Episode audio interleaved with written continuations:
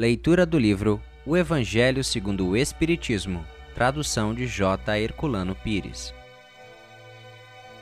Instruções dos Espíritos, Perdão das Ofensas.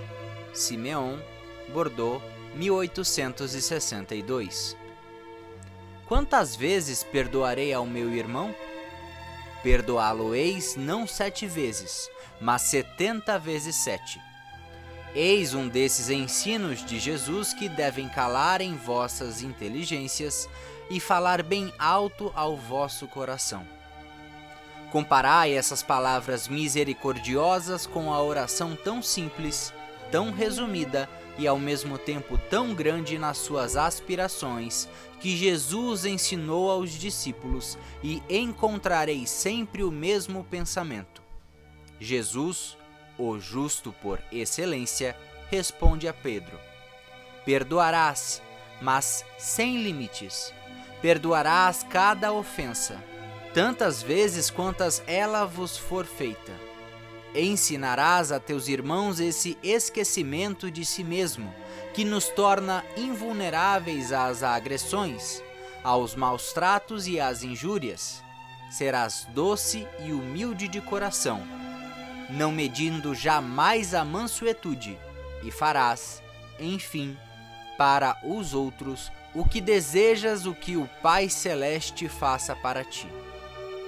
Não tem ele de te perdoar sempre e acaso conta o número de vezes que o seu perdão vem apagar as tuas faltas? Ouvi, pois, essa resposta de Jesus, e como Pedro, aplicai-a a vós mesmos.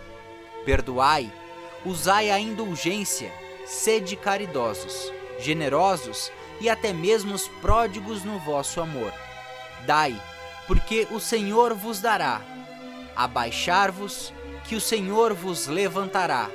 Humilhai-vos, que o Senhor vos fará sentar à sua direita.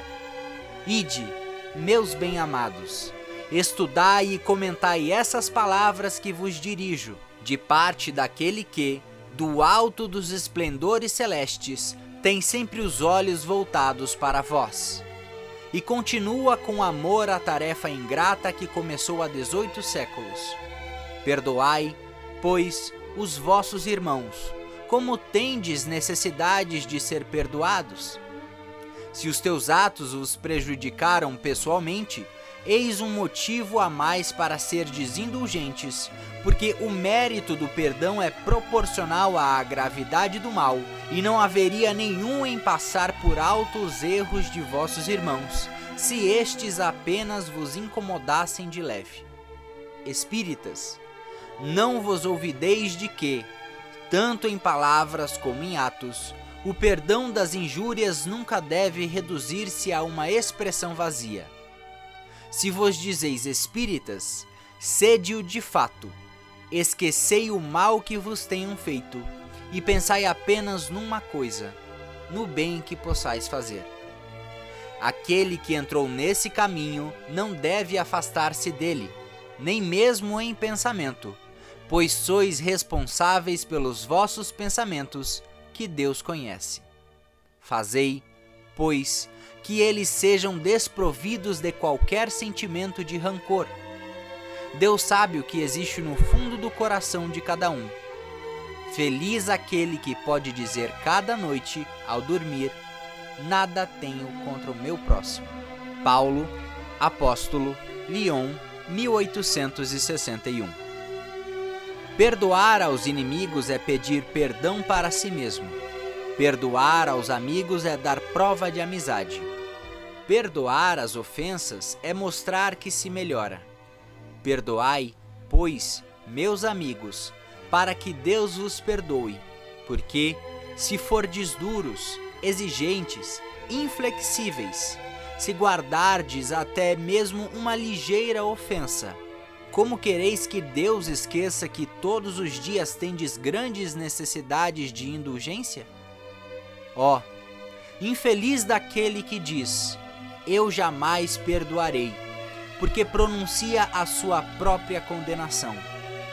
Quem sabe se, mergulhando em vós mesmos, não descobrireis que fostes o agressor? Quem sabe se, na luta que começa por um simples aborrecimento e acaba pela desavença, não fostes vós a dar o primeiro golpe? Se não vos escapou uma palavra ferina? Se usastes de toda a moderação necessária?